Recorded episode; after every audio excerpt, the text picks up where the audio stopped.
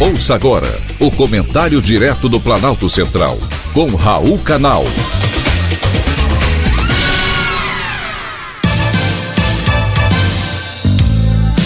Queridos ouvintes e atentos escutantes, assunto de hoje: vendas do comércio crescem.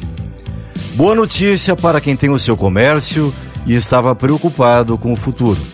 O volume de vendas em abril teve um aumento de 1,4%. Ainda é pequeno, mas essa é a segunda alta consecutiva do indicador, que já havia subido 4,9% de março para abril. O dado é da pesquisa mensal de comércio divulgado pelo IBGE. Entre as altas, o destaque ficou com tecidos, vestuário e calçados. A exceção foram os artigos farmacêuticos, perfumaria e cosméticos, que recuou 1,4%. Isso é um bom indicador. Significa que as pessoas estão saindo de casa, comprando, melhorando a imagem pessoal. Tem também aqueles que preferem ficar em casa por causa da pandemia e resolveram ajeitar o seu lar. Segundo o IBGE, as vendas de materiais de construção cresceram 5% no mês sem contar com o comércio eletrônico, que teve um salto em 2020. As vendas online cresceram 68% no ano passado.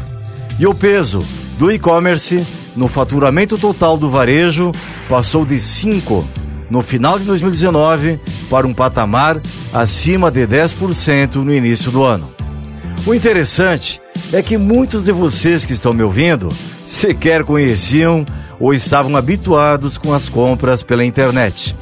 Para se ter uma ideia, 20 milhões de consumidores brasileiros realizaram pela primeira vez uma compra pela internet no ano passado. Os dados são da Associação Brasileira de Comércio Eletrônico. Segundo ela, 150 mil lojas passaram a vender também por meio das plataformas digitais. Foram mais de 301 milhões de compras pela internet, com um valor médio de 419 reais cada. Imagine o que é o registro de uma loja virtual por minuto, pois foi isso que ocorreu no início da pandemia.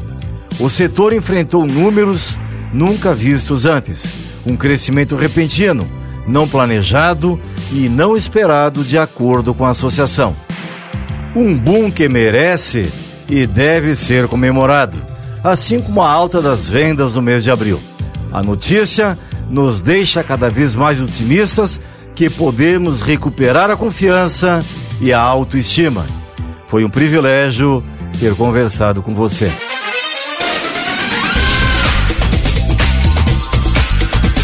Acabamos de apresentar o Comentário Direto do Planalto Central, com Raul Canal.